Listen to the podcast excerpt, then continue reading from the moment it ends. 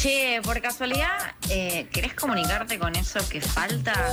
¿Sabías que puedes hacerlo por WhatsApp? Mandando un mensajito al 11 67 10 37 58. 11 67 10 37 58. Anótalo bien. También puedes buscarlos por las redes sociales. Arroba eso que falta.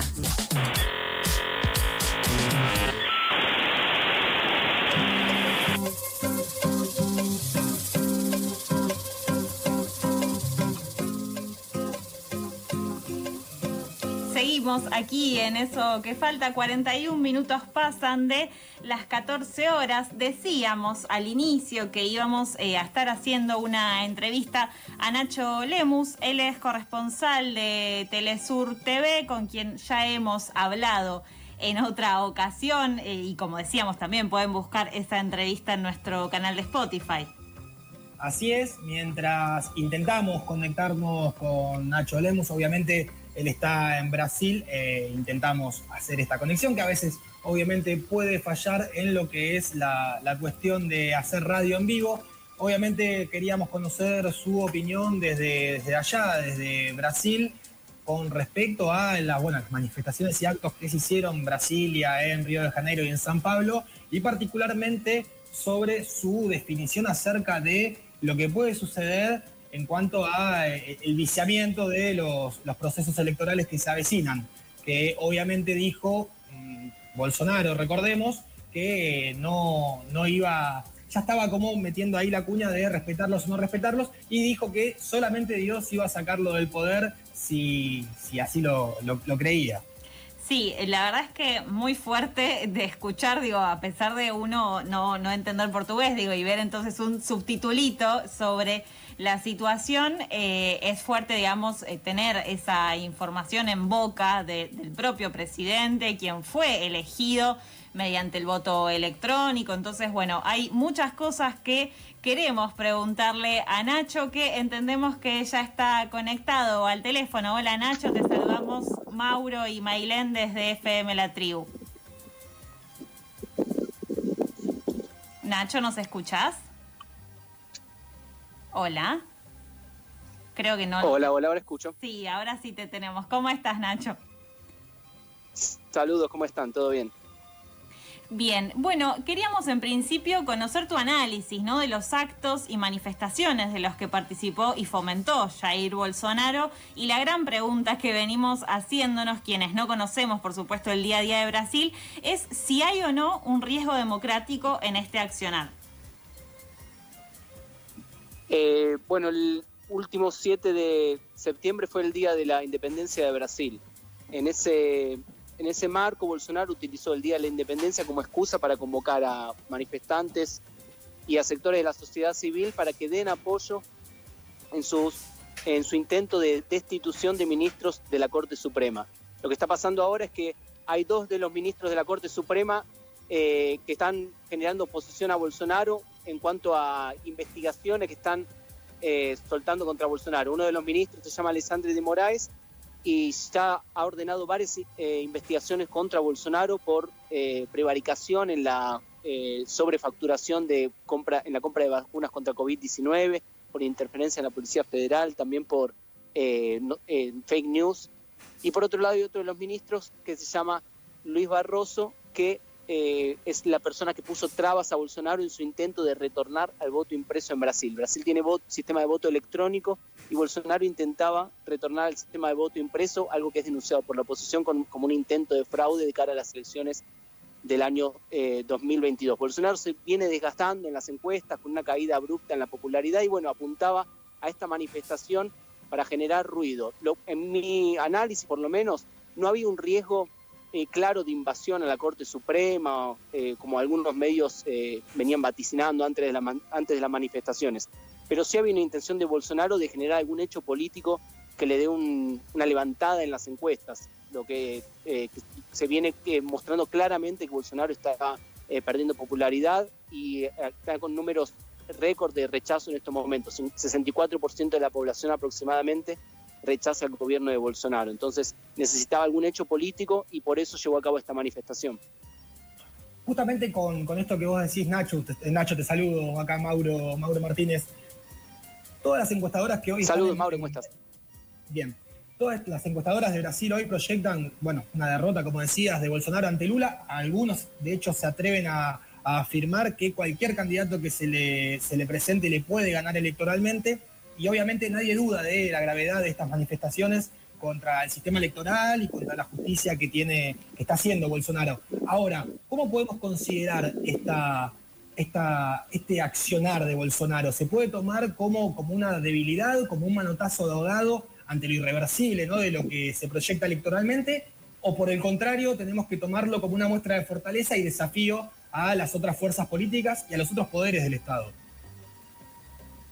Está bueno eso. Por un lado, Bolsonaro eh, dio un, días antes de la manifestación, entre comillas, un ultimátum a los ministros de la Corte Suprema, pero a su vez el ultimátum parece para Bolsonaro, que se encuentra en las encuestas con un desgaste muy alto y cada vez con mayor presión eh, en el cuadro más institucional por la apertura de los procesos de impeachment contra Bolsonaro.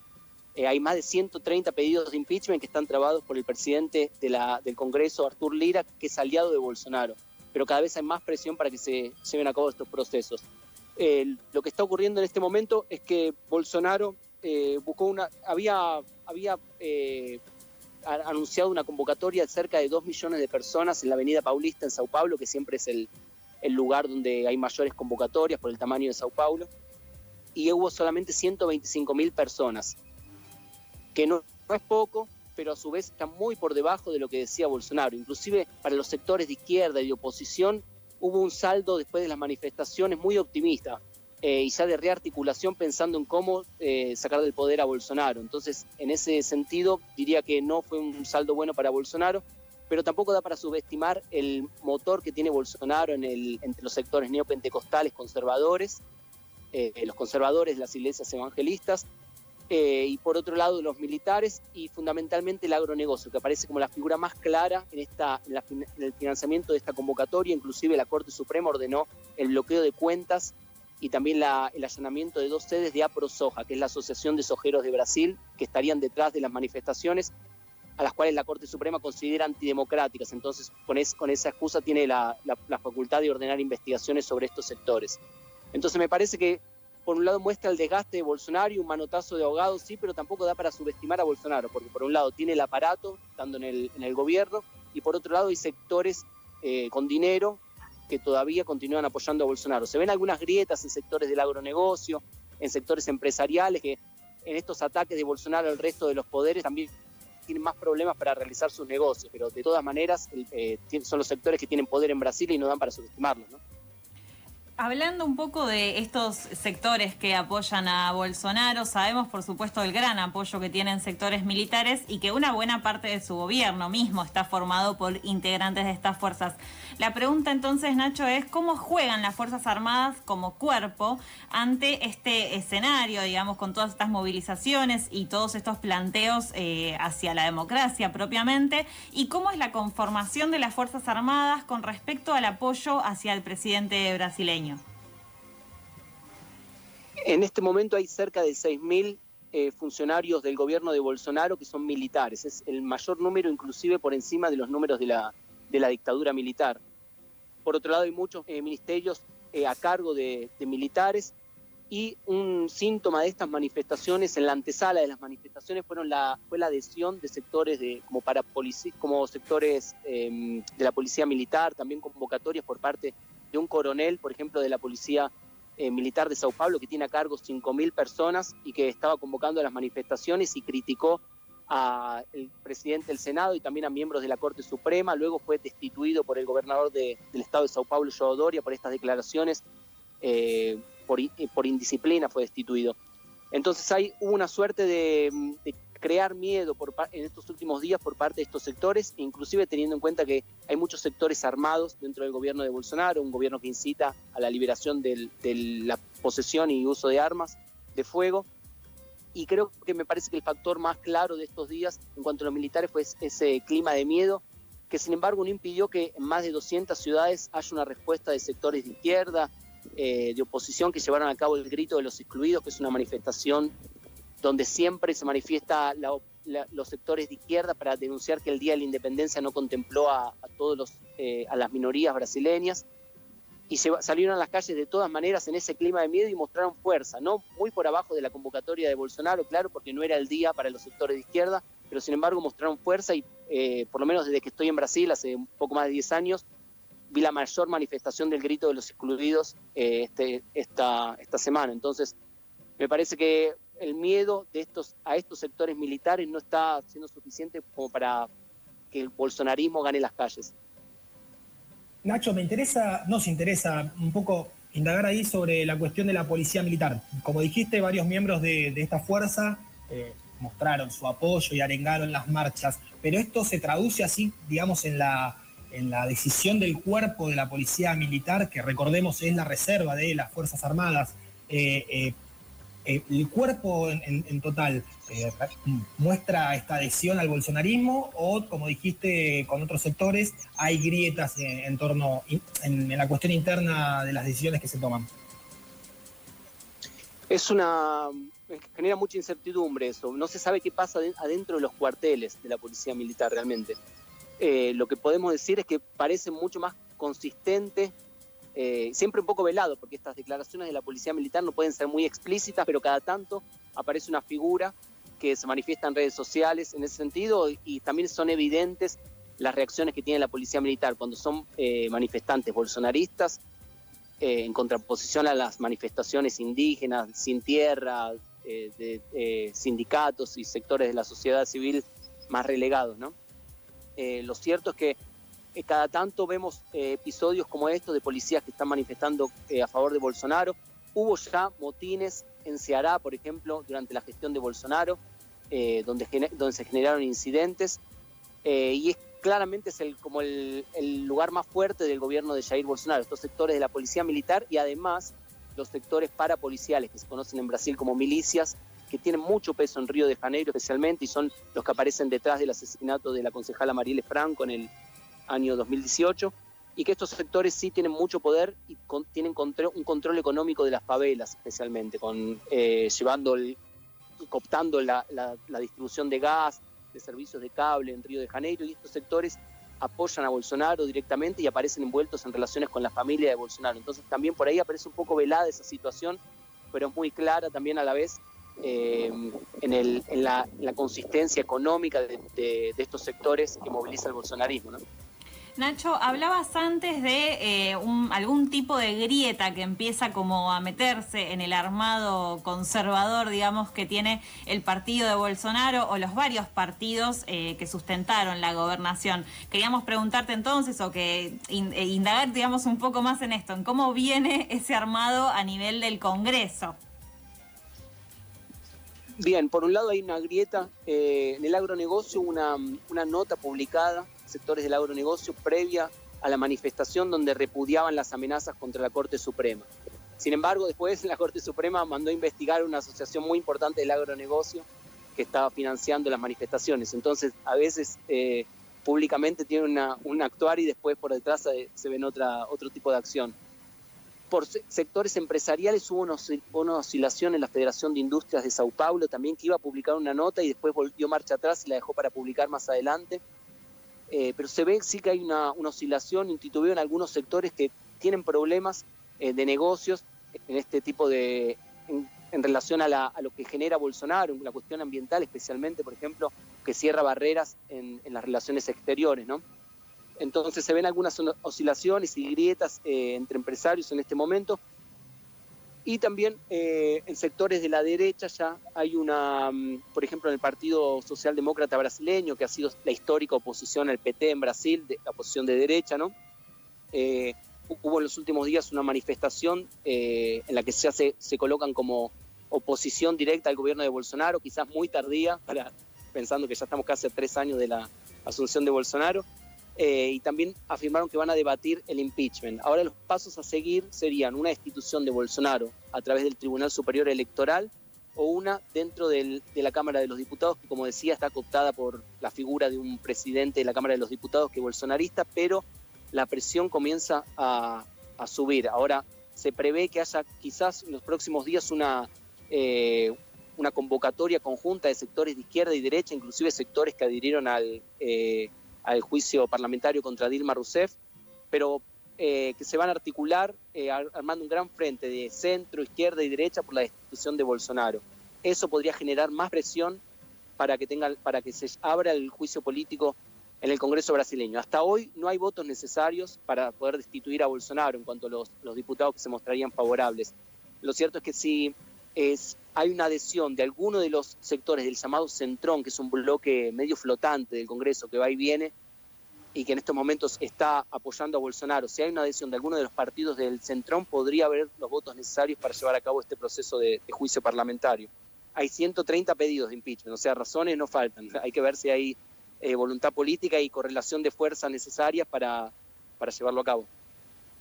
Y centrándonos en el accionar del PT y, Lula particularmente, sabemos que están enfocados en la cuestión electoral y obviamente muy esperanzados por lo, que muestran las encuestas. Pero también hay sectores, he leído, que pusieron algún tipo de alerta diciendo que eh, Lula y el petismo están tomando un poco ingenuamente quizás esta cuestión o quizás están demasiado confiados en que el proceso electoral realmente se, cumpla en tiempo y forma. ¿Vos cómo, cómo ves el, digamos, cómo se está moviendo en esta arena que calculo que es bastante movediza eh, Lula y todo su entorno partidario. Lula hizo una gira en los últimos días por el nordeste brasileño, que es el lugar de, mayor apoyo al, Partido de los Trabajadores, la, región más vulnerable de Brasil en cuanto a políticas sociales y políticas públicas. Eh, y además de reunirse con los sectores que lo suelen apoyar, también intentó abrir el espectro de alianzas con sectores de derecha y centro también para, eh, para las elecciones. Y un punto importante es que Ah, eh, los sectores de izquierda, si quieren destituir a Bolsonaro antes de, las elecciones, van a necesitar una alianza con sectores de derecha. Eso es, pragmático. No hay, no hay manera de, salir de eso porque son los votos eh, del Congreso.